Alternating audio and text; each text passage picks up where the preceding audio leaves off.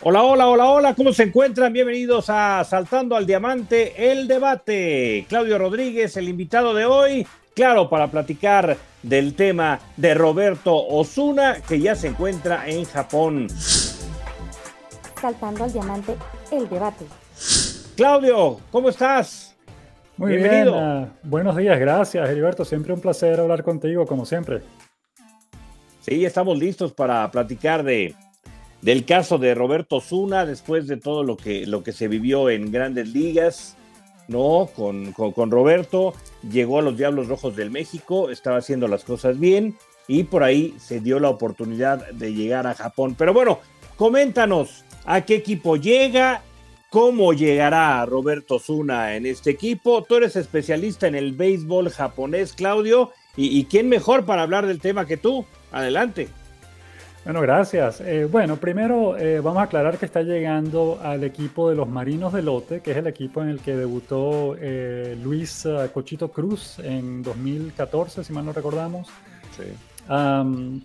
es el equipo que actualmente tiene al México-americano Brandon Laird, quien todavía se encuentra en Japón, tiene ya como ocho años jugando en Japón, le ha ido bastante bien y hay varias cosas interesantes que analizar con el caso de Roberto Zuna porque, eh, digamos, vamos a, resumirlo de esta manera, su margen de error para tener éxito en Japón es muy, muy pequeño. Él tiene, para poder triunfar, él tiene que llegar y tener éxito de una, de entrada, sin, sin anestesia, sin, sin tiempo que perder para que se mantenga, porque si no lo hace, hay muchas cosas que juegan en su contra. Por ejemplo, Está llegando primero a los Marinos de Lote, que es un equipo que está en quinto lugar en este momento en la Liga del Pacífico, un equipo que muchos daban como favorito para ganar este año y que ha tenido un muy mal inicio de temporada, de manera que es un equipo que está en crisis, un equipo que necesita resultados de inmediato, buenos resultados de inmediato.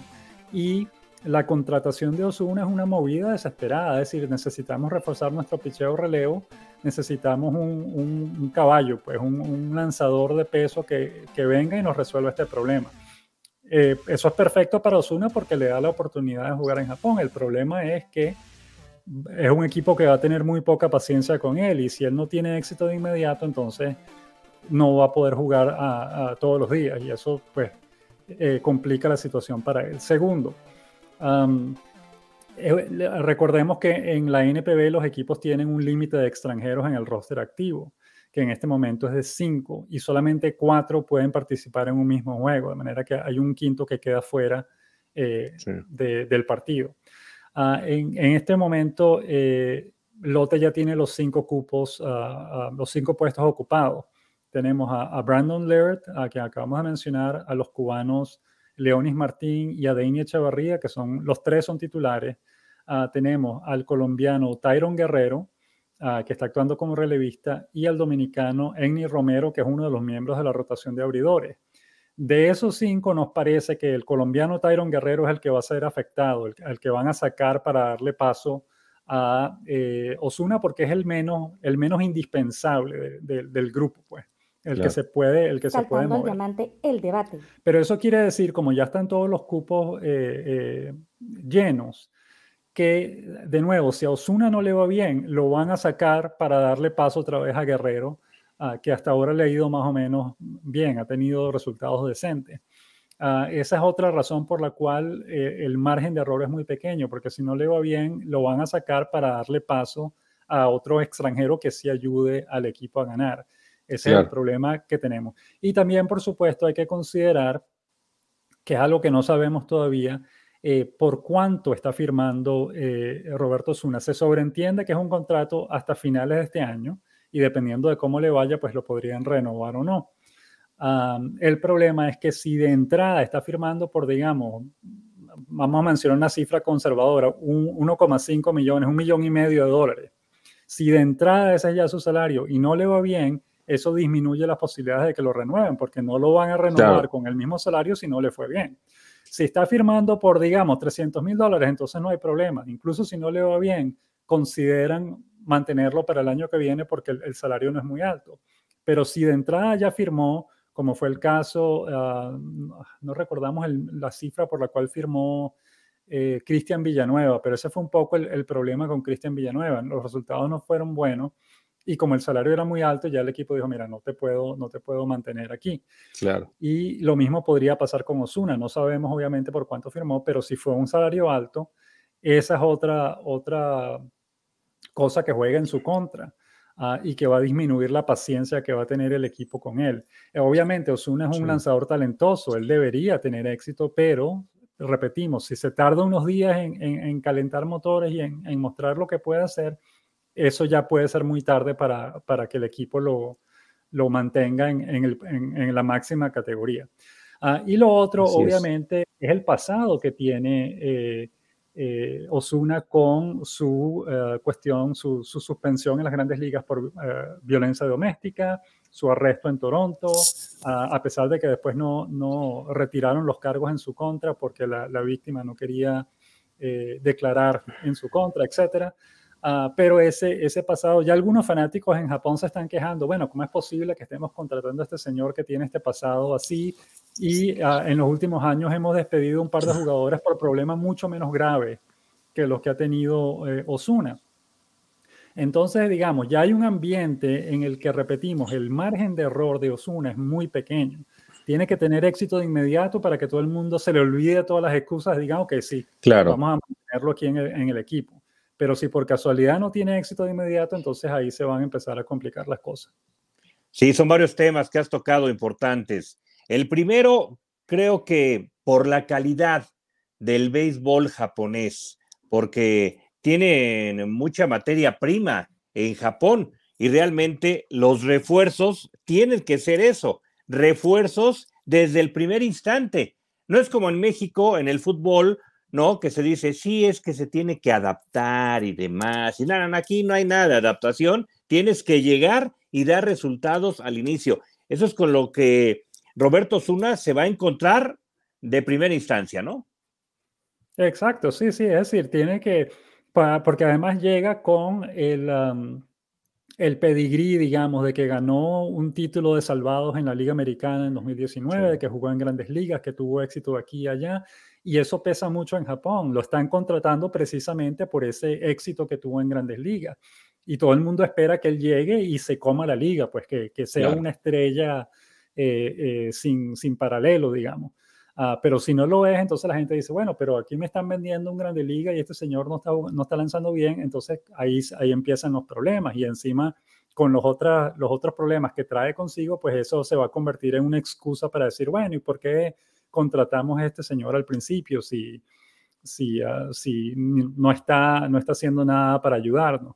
Y algo que mencionas, eh, que es muy importante también, obviamente, es la adaptación. Eh, uno tiene, para poder triunfar en Japón, eh, especialmente en, en, las ligas asiáticas, que es una cultura tan distinta a la nuestra, donde hay mucho choque cultural, en lo que uno llega, todo es distinto y uno, caramba, tiene que adaptarse y tratar de entender cómo, cómo se hacen las cosas por allá uno tiene que llegar a Japón, para tener éxito, uno tiene que llegar a Japón con la mente abierta, con, el, con el, la, la actitud de, ok, yo quiero venir a aprender, vamos a ver qué, qué, aprendo, cómo mejoro mi juego aquí con, con, lo que ellos me enseñen y cómo lo aplico sobre el terreno. Si él llega con la actitud de que, mira, yo soy un grande liga, tú no, no necesitas enseñarme nada, yo ya sé cómo, cómo hacer eh, eh, mi trabajo, ya eso de entrada es un mal paso, pues ya eso de entrada es un, obstáculo que se pone eh, a, sí mismo para evitar tener éxito en Japón. Uno tiene que llegar allá con la mente abierta y estar dispuesto a aprender para poder tener éxito. Y esa es la clave. Al, final del día, esa es la clave, saber adaptarse a la liga en la que uno juega.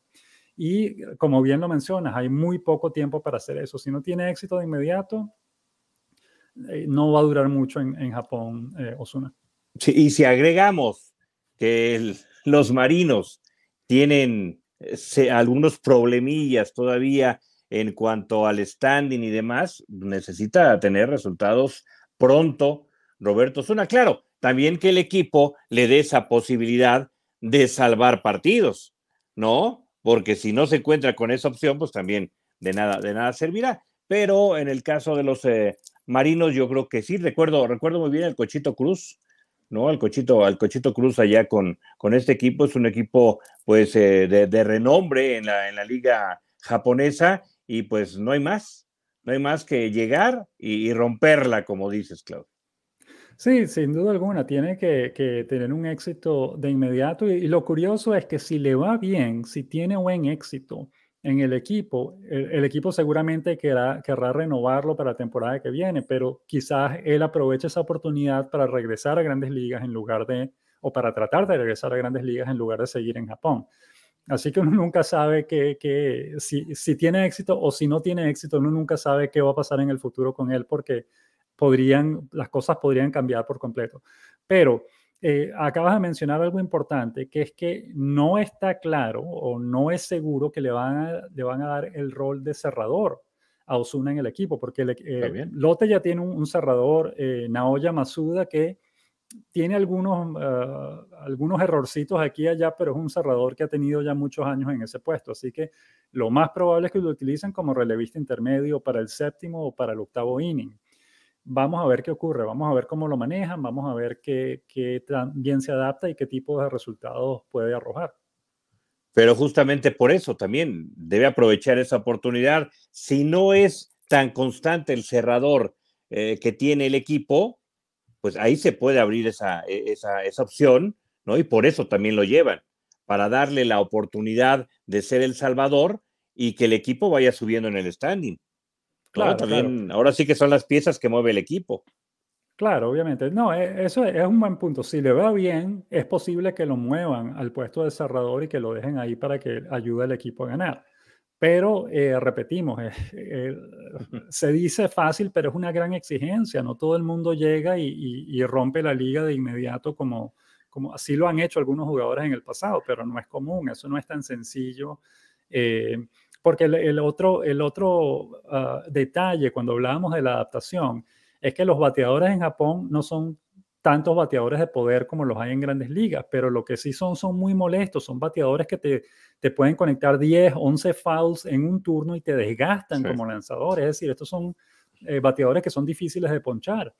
Ah, de manera que de pronto no te van a, pegar muchos honrones, pero sí te van a pegar muchos hits y te van a, te van a desgastar en el montículo. Entonces es cuestión de, hay que adaptarse, hay que saber cómo enfrentarlo. Saltando al diamante, el debate. Así es. Ahora, Coméntanos, antes de, entrar en el otro tema polémico y eh, que, tiene, que tiene Roberto Zuna, háblanos de la ciudad a la que va a llegar, ¿no? Lo que es el, pueblo, ¿no? La gente en, ese, en, ese, en esa ciudad, ¿cómo va a recibir a Roberto Zuna? ¿Cómo piensas que lo va a recibir? Es una buena pregunta porque no tenemos idea. Los fanáticos suelen ser muy, muy... Ah, muy calurosos cuando reciben a los jugadores extranjeros, a los nuevos importados del equipo, los, los tratan muy bien, los animan, no los conocen ni nada, pero ya están, los están apoyando desde el principio. Ah, de manera que en ese sentido no creemos que la recepción vaya a ser distinta a, lo que siempre es, que lo reciben todos con mucho, con mucho cariño, le dan mucho apoyo. El equipo juega en Chiba, que está en la bahía de Tokio, ah, queda muy cerca del aeropuerto de Narita, que es uno de los dos grandes aeropuertos que sirven a Tokio. Ah, es una, una ciudad muy, muy bonita y muy tranquila, pues como todas las ciudades en Japón. Ah, y tiene una pasión, una, una fanaticada muy apasionada, pues. Ah, de manera que esperamos que le den apoyo, pero repetimos, hay algunos fanáticos que ya se están quejando porque, bueno, ¿qué hacemos? ¿Por qué estamos contratando a este señor que tiene este pasado eh, de violencia doméstica? Ah, eso no tengo idea, pues, que, que, cómo va a ser la recepción en general. Suponemos que va a ser mayoritariamente positiva, pero seguramente va a haber una pequeña fracción que va a estar presionando y diciendo, mira, ¿por qué estamos haciendo esto? Y repetimos, si le llega a ir mal, entonces esa fracción va a aumentar, va a decir, ok, ¿por qué, ¿por qué contratamos a este señor? Sí, ahí es donde se va a presentar la presión, ¿no? Si, si, empiezan eh, ahora sí que los, los errores, pues ahí la presión va a estar. Claro, deseamos lo mejor para Roberto Zuna, que le vaya muy bien, pero también sabemos de la presión de los equipos japoneses, porque es, es, es otro mundo realmente. ¿No? De, de, béisbol. ¿Y quién mejor que lo conoce que tú, Claudio? Claro, no, no, por supuesto. Y es, es algo que em, recordamos una vez que, que entrevistamos, o la primera vez que entrevistamos al Cochito Cruz cuando llegó a Japón y le preguntamos, mira, ¿cómo, ¿cómo te has adaptado? ¿Qué te parece todo? Y él dice, mira, nos decía básicamente que estaba confundido, pues que habían cosas que no, no entendía. Es decir, cuando él estaba, lo ponían a cubrir el campo corto y cuando venía un bateador derecho que suele alar la pelota, en vez de colocarse más pegado a la raya de la tercera base, lo ponía a colocarse más pegado a la segunda. Y él decía, pero no entiendo por qué me, si, si lo que este bateador siempre ala la pelota, batea para el, para el lado ah, izquierdo del infield, digamos, ¿por qué me estás poniendo ¿Por qué me colocas en el otro lado? No lo entiendo. Y ese tipo de detalles los hay. El, Luis Mendoza, el otro mexicano que jugó eh, allá en Japón, nos decía, mira, en grandes ligas tú tienes, qué sé yo, cinco, ocho señas y tal con el, con el catcher, con el receptor para comunicarte y pedir lanzamiento. Eh, y nos decía, aquí en Japón yo tengo 27, 27 señas y me las tengo, me las tengo que recordar todas. Entonces ellos exageran con, con, la cuestión, pero él dice, mira, tengo, tengo que pensar en todas ellas. Entonces es eso, pues ese tipo de, de detalles pequeños son los que, eh, los que tiene que adaptarse rápido, no, no ponerle pero a ninguno de ellos, simplemente te dicen hazlo y tú lo haces y punto. No pienses el por qué simplemente hazlo porque es lo que ellos están acostumbrados. Y en lo que uno se empieza a, a, negar, digamos, dice, no, no, yo no quiero hacer eso, entonces ahí empiezan los problemas. Entonces, ahí es donde tiene que saber adaptarse y decir, mira, ok, abro mi mente, yo estoy dispuesto a hacer lo que ellos me digan y, y, poco a poco vas aprendiendo y te vas adaptando, pero si, si le pones peros a la cosa, pues ahí, ahí eso va a ser difícil. Empezamos que mal. Que tenga éxito, sí. Sí, buen, buen punto el que, el que tocas, porque Ahora también, pues tendrá que adaptarse a esa serie de, de, señas, ¿no? Sí, prácticamente el doble o el triple de lo que se está acostumbrado. Exactamente, y no solo eso, sino que, por ejemplo, los lanzadores en Japón, especialmente los abridores, ellos lanzan una vez a la semana por lo general, cada seis días, cada siete días, pero en los días de descanso, ellos no es que descansan y no hacen nada, ellos hacen sesiones de bullpen a veces de 200 lanzamientos, ellos practican y practican y practican y siguen practicando. Para ellos todo es práctica y prácticas intensas además. Sí. entonces, eso es otro, pues de pronto con los extranjeros ellos son un poco más flexibles y los dejan que descansen porque entienden que no están acostumbrados a esa rutina, pero eh, al mismo tiempo, pues hay que saber eh, adaptarse. Recordamos, por ejemplo, al, venezolano Alex Ramírez, que es probablemente el extranjero más exitoso en la historia de la NPB, o uno de ellos. Y eh, una de las cosas en las que Ramírez triunfó en las grandes ligas, en, la, liga japonesa, no solo en, números y en rendimiento, ah, fue en su actitud con respecto al equipo. Cuando él jugaba con los gigantes de Yomiuri, él era el cuarto bate, él era la estrella del equipo él entrenaba más duro que los japoneses. Él les decía, vénganse conmigo, vamos a entrenar. Es decir, él lideraba el grupo, él tomaba el, liderazgo en ese sentido y eso eh, le inspiraba mucho respeto por parte de sus compañeros, porque ellos entendían, ok, esta es la, máxima estrella del equipo y él entrena más que cualquiera de nosotros. Entonces, eso, eso despierta admiración y respeto por parte de sus compañeros. Uno, uno lidera por, por ejemplo, pues, ¿no? uno da el ejemplo al resto del equipo. y eso es algo que hay que entender, pues es decir, si, si Osuna llega y dice, ah, yo no voy a entrenar tan duro como entrenan los demás o lo que sea, eh, ya de inmediato ahí ya está perdiendo el respeto de sus compañeros. Él tiene llegar, que llegar eh, mostrando que él, él, tiene el nivel que tiene por una razón, pues porque trabaja duro. Ah, y eso es fundamental, es decir, para los japoneses, eh, eh, cualquier buen resultado en el trabajo, sea en béisbol o sea en cualquier otra, eh, cualquier otra disciplina, eh, todo eso viene de trabajo duro, es, el, producto del esfuerzo que uno realiza para llegar a ese nivel. Para un, para un japonés que uno de pronto llegue a un nivel muy alto por puro talento, sin entrenar ni nada, sino porque la persona es naturalmente talentosa para hacer esa, ese trabajo, para ellos eso es un pecado. Pues eso es es posible que esta persona tenga tanto éxito sin, sin trabajar, sin entrenar, sin practicar, sin nada. Ah, de manera que es eso, pues hay que, hay que saber adaptarse a esa cultura y saber, saber trabajar duro y, digamos, formar parte del grupo, pues unirse al grupo y trabajar igual de la misma manera que lo hacen ellos. Y qué buen ejemplo diste, ¿no? El caso del famoso Ramichan, ¿no? Que, que, ya duró prácticamente, ahora está de manager, ¿no? Bueno, eh, ya, ya no, pero sí estuvo de manager cinco años con las estrellas de Dena, pero igual, Rami Chan es una, es una eh, una celebridad en Japón, tiene su canal de YouTube, aparece en, programas de televisión, lo entrevistan aquí y allá, etcétera. Pues él, ya de hace Sus restaurantes, ¿no? Tiene una cadena de restaurantes también. No, tuvo, abrió un restaurante, pero ya eso es una historia más complicada, porque entonces era, fue con su, con su ex esposa, eh, que, era puertorriqueña, y, lo abrieron juntos, pero en lo que se divorciaron, pues el restaurante cerró y todo el cuento. El restaurante tuvo éxito, por cierto, era muy popular, Pero, pero bueno, una vez que se divorciaron, decidieron, porque el restaurante llevaba su nombre, pero la esposa era la dueña, pues entonces este, al final, en lo que se separaron, tuvieron que cerrarlo. Caray, bueno, porque eh, pero siga con la idea, ¿no? Más adelante.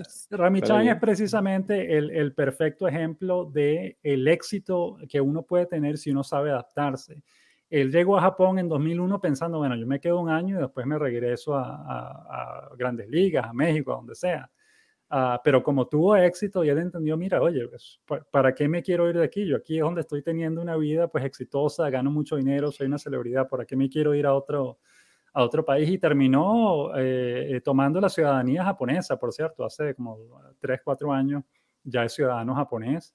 Ah, fue manager eh, cinco años de las Estrellas de Adena, tuvo éxito como manager. Ah, de manera que, bueno, de, eso se trata, pues saber adaptarse y, si uno lo sabe hacer, pues tiene, puede tener mucho éxito en Japón. Pues esperemos que Roberto Zuna logre la adaptación con, con, este equipo de los, de los marinos, porque yo lo recuerdo en Toronto, ¿no? O sea, cómo el público se le entregaba cuando anunciaban a Roberto Zuna era la escandalera en el estadio de los, de los Blue Jays. Y, y, caray, desafortunadamente por, por esos errores, pues se dejó atrás todo eso, ¿no? Aquí en México, bueno, sabemos que el mexicano arropa a los peloteros y más si son nacionales, más si, si triunfaron en el extranjero, y, y, era lógico que aquí se le iba a arropar, pero lo que se vivía en Toronto cuando salía Roberto Zuna era increíble, ¿eh? Bueno, que hay una, una buena, ah, una gran cantidad de mexicanos en Toronto y por supuesto hay mucho apoyo para él. Uh, pero sí, obviamente, es decir, el, el, público aquí es muy, muy cálido en ese sentido. Lo, lo, lo hacen, es el apoyo que le dan a, a Vladimir Guerrero Jr., ese tipo de, de jugadores, pues en los que les va muy bien, el, el público los adora. Eh, lamentablemente, pues eh, eh, Osuna tuvo ese problema, fue arrestado, etcétera, después recibió una suspensión. Uh, pero, pero bueno, vamos a ver qué tal le va en Japón. Eh, es decir, de entrada el público lo debería recibir bien, de entrada debería recibir una oportunidad de lanzar. Eh, ¿Qué va a ocurrir a partir de ese momento? Es lo que todos queremos saber, qué tanto éxito puede tener, eh,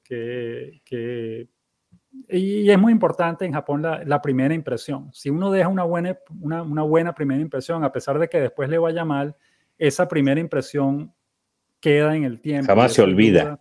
exacto, eso ayuda a que, a que le den más oportunidades en el futuro. Pero bueno, esa es la gran interrogante. Vamos a ver qué tal le va y, y, cómo se desarrolla todo. Sí, pues esperemos bien. Y sí me preocupa lo que comentas, ¿no? De que hay un sector del público en Chiva que, que dice no. O sea, ¿cómo, cómo, cómo traen con, con, ese, con ese currículum a Roberto Zuna? Sí es preocupante. Sabemos su calidad dentro del terreno de juego, ¿no? Ahora sí que es un gran pelotero, nadie se lo quita, pero esa, esa sombra que lo, va, que lo va siguiendo por los errores cometidos extra béisbol, pues ahora también lo está arrastrando en Japón. Lamentablemente, por lo que nos comentas, que ese sector del público en Chiva está cuestionando el cómo llevan a eh, una persona problemática ¿no? Porque así lo así imagino que lo han de pensar. Si después me compartes este lo que eh, lo que opinan por allá, pues estaría bien leerlo, Claudio Rodríguez, para ver qué, qué es lo que realmente están comentando allá de Roberto Zuna. Claro, no, bueno, ellos simplemente mencionan eso, pues el hecho de, que tuvo una suspensión eh, por violencia doméstica.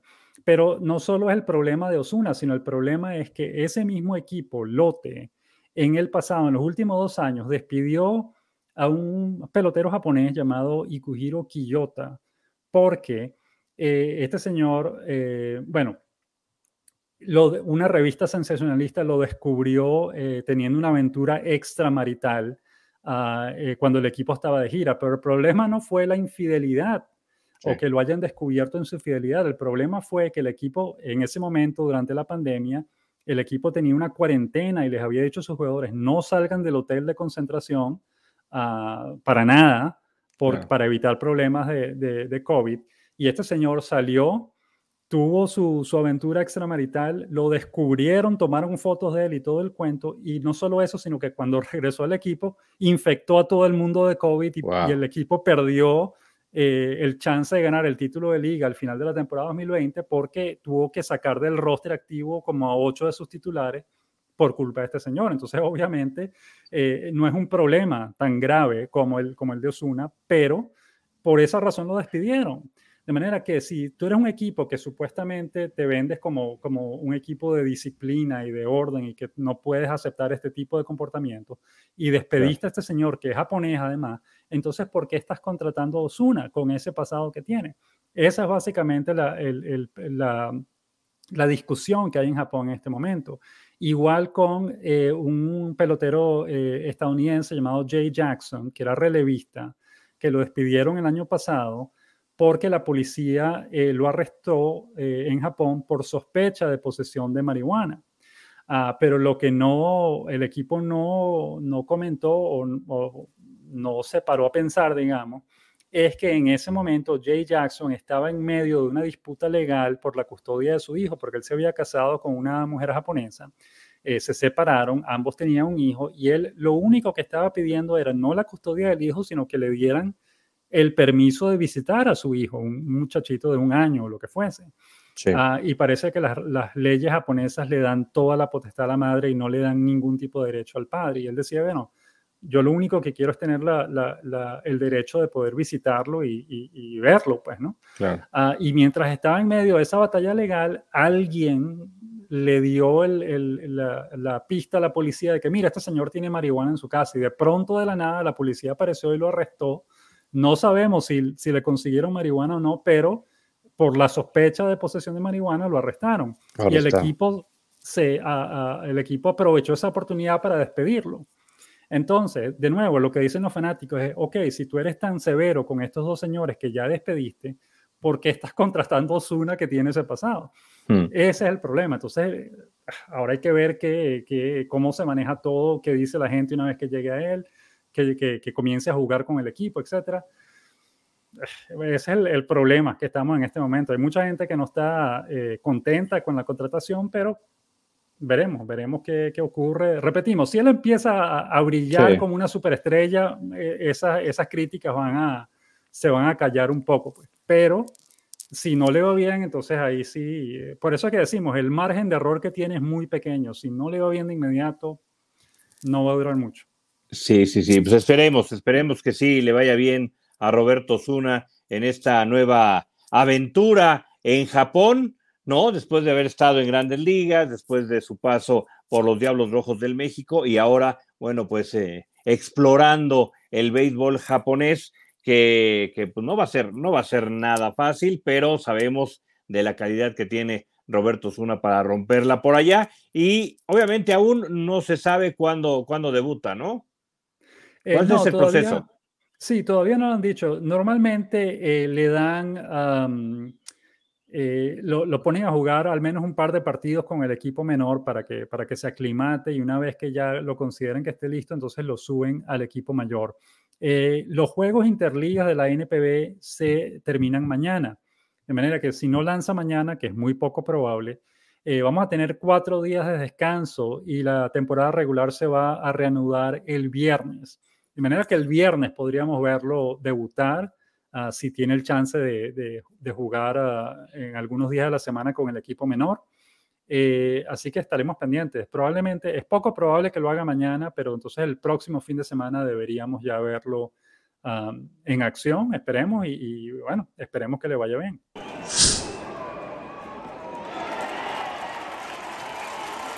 Saltando al diamante, el debate. Sí, así que mm, de hecho eh, tenemos y, vemos imágenes de pues la última aparición de Roberto Zuna con los Diablos Rojos de, del México y ha pasado tiempo que no ha lanzado.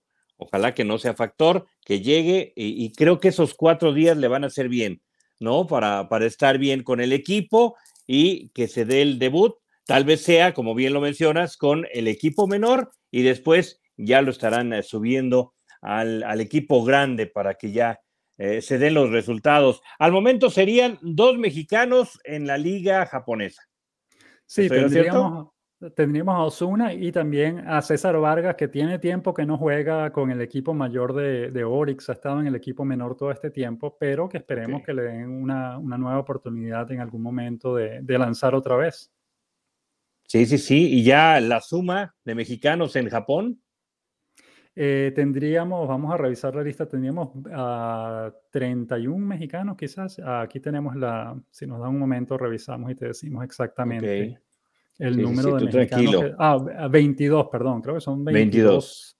Eh, vamos a confirmar 22 mexicanos en la historia ah, de la NPB, en la máxima categoría ah, de la NPB. Vamos a ver.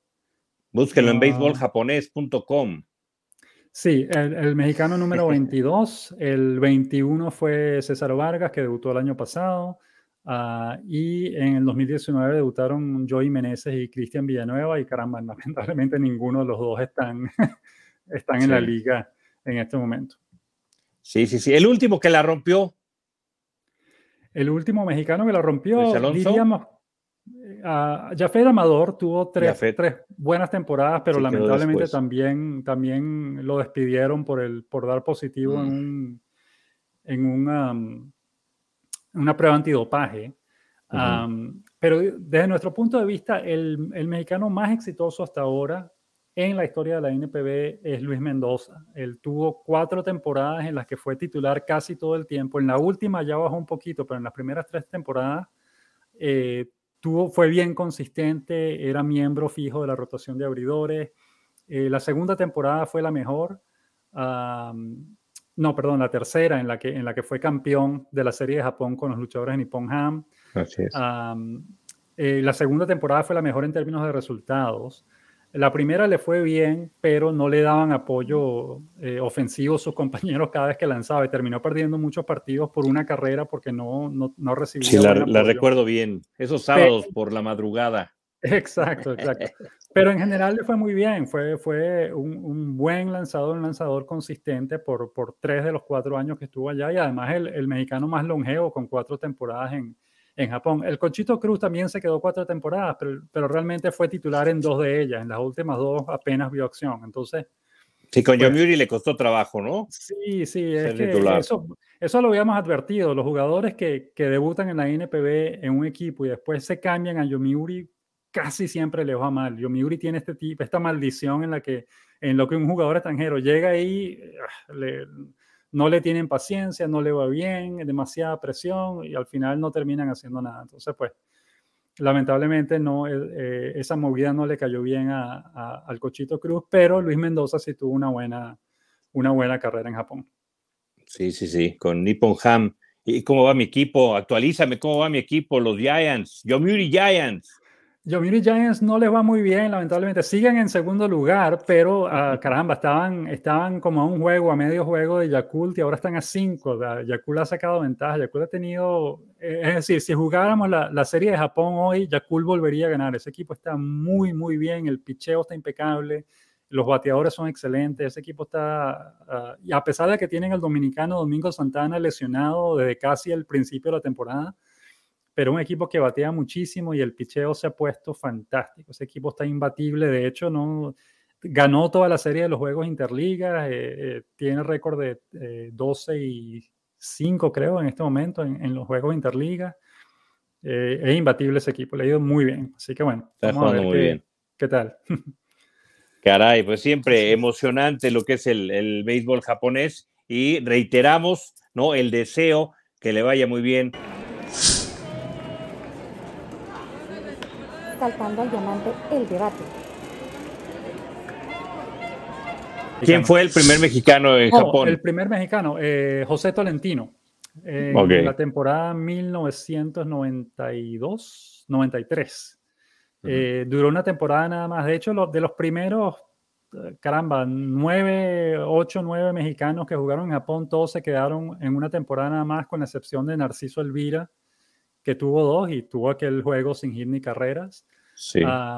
Karim García estuvo en Japón dos temporadas y tuvo este gran, esta gran racha, si mal no recordamos, en la que batió tres honrones en dos partidos consecutivos, es decir, tres honrones en un partido, después tres honrones otra vez en el partido siguiente, algo así, pero igual esa temporada terminó como con 18 honrones nada más, no, no pudo extender eso por, por todo el resto de la temporada, pero tuvo esa, esas grandes hazañas, eh, tanto Elvira como, como Karim García. Karim García.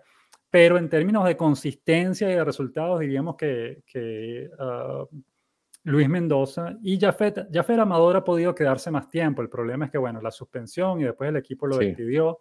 Pero Jafet Amador tuvo, tuvo unos buenos tres años con, con, en la NPB y de hecho impuso, estableció un nuevo récord de jonrones en una misma temporada para un mexicano con 23, creo que fueron. Mm. Sí, sí, sí. Los jonrones, de manera que... Con SoftBank, ¿no? No, no, con, uh, con Rakuten estaba. Con Rakuten, con Rakuten. Eh, eh, Amador. Ah, pero bueno, vamos a ver qué, qué tal le va a Osuna y, y, y, qué ocurre con él en el futuro, pues porque le vaya bien o le vaya mal, hay, hay varias opciones. Si le va mal, de pronto regresa a, a, México o lo que fuese. Si le va bien, podría quedarse en Japón, pero podría ir, regresar a las grandes ligas también. Así que uno nunca sabe qué, qué va a pasar. Sí, porque también se abrirían esos ojos, ¿no? De grandes ligas, también viendo el comportamiento y, demás, y, la oportunidad de, regresar. Estuvo por ahí en, con, con, Houston también, ¿no? Con el equipo de, los, de los Astros de Houston, pero yo, yo lo recuerdo más, obviamente, con, con Toronto, ¿no? Es, es eh, ahora sí que me hizo recordar eh, la película de, de, Grandes Ligas, la de los eh, Cleveland Indians, que, que, bueno, ahora ya ya son los Guardians, pero bueno. Exacto, sí, ¿no? Pero esa, esa, esa famosa eh, película en donde pues salía el protagonista para, ahora sí que para relevar, y, al final, bueno, el equipo se le entregaba, ¿no? Se le entregaba por completo la afición de ese equipo, y, así, así lo vi, así lo viví con, con el caso de Roberto Zuna, y te, se te enchinaba la piel de, de ver ¿no? Salir a Roberto Zuna y que el público se entregara de esa forma. Claro, Era espectacular. Y, yo creo que en Japón, si las cosas salen bien, ¿no? el público se le va a entregar a Roberto Zuna. Sí, sin duda. Es decir, siempre y cuando tenga éxito, el público lo va, lo va a aplaudir mucho, lo va a apoyar. Si lo vimos, de hecho, ayer el, el colombiano Tyron Guerrero, eh, salvó su segundo partido de la temporada y el, lanzador que ganó el partido de su compañero de equipo, los Marinos de Lote, eh, se le lanzó encima y lo abrazó y caramba, gracias y qué sé yo, pues no, es decir, ese tipo de, reacciones eh, Osuna las va a recibir, siempre y cuando le vaya bien, pues los, compañeros le van a dar todo el apoyo ah, que él pueda necesitar, así que Vamos a ver, es decir, sabemos que él tiene el talento suficiente para triunfar, el cuento es si se va a poder adaptar o no, eh, qué tan rápido se va a adaptar, etcétera, pues, pero vamos a esperar a ver qué, qué, ocurre. Y como bien lo dice, pues le deseamos todo el éxito del mundo allá en Japón, pero bueno, es un, es un, buen reto, vamos a ver cómo, cómo lo afronta. Muy bien, Claudio, pues muchas gracias por tu tiempo, por platicar de el ingreso de Roberto Osuna al béisbol japonés ¿Y qué te parece? No sé si andes con tiempo en dos semanas. Le damos dos semanas para ver si ya, ya, ya debutó. Ahí lo vamos, lo vamos checando para pues hablar del debut y cómo le va a Roberto Zuna en, en Japón. Sin duda, con mucho gusto. Será un placer como siempre. Ya sabes que esa es tu casa, Claudio Rodríguez. Y, qué bueno, ¿no? Que, que, vayan más mexicanos a Japón. ¿No? Yo feliz de que vayan más mexicanos a Japón a ver si se animan las televisoras en México a transmitir unos partidos de béisbol japonés que tenemos ya muchos años deseando que eso ocurra. Así que sí, por supuesto, que vengan más. Sí, sí, sí. Y, bueno, ojalá que, que, le vaya bien. Y César Vargas, ¿cómo lo, cómo lo ves ya para finalizar? Él dices que está en eh, menores, ¿no? En el equipo menor de, de Orix. Eh, caramba, no, no tenemos idea porque no, el equipo no le está yendo muy bien en este momento. Cuando ha lanzado no le ha ido muy bien eh, no sabemos qué, planes tienen para él o qué van a hacer, pero no solo él, también el, cubano Rangel Ravelo, que trajeron, que mantuvieron del año pasado, tampoco le fue bien y ha estado casi todo el año en el equipo menor. Así que no tenemos idea. Vamos a ver qué, qué, ocurre. Esperemos que le den una nueva oportunidad y que le pueda ir bien, pero hasta el momento no, las cosas no lucen muy bien. Sí, para que estén dos mexicanos en los equipos grandes del eh, béisbol japonés, estaría, estaría muy bien ahí en la Liga del Pacífico. Gracias, Claudio. Nos vamos. Gracias por haber estado en este Saltando al Diamante, el debate. Gracias a ti, un placer. Saltando al Diamante. Y gracias a ustedes que nos hicieron el favor de escucharnos y los esperamos en la próxima con más debates, más plásticas beisboleras aquí en Saltando al Diamante, el debate. Bye bye.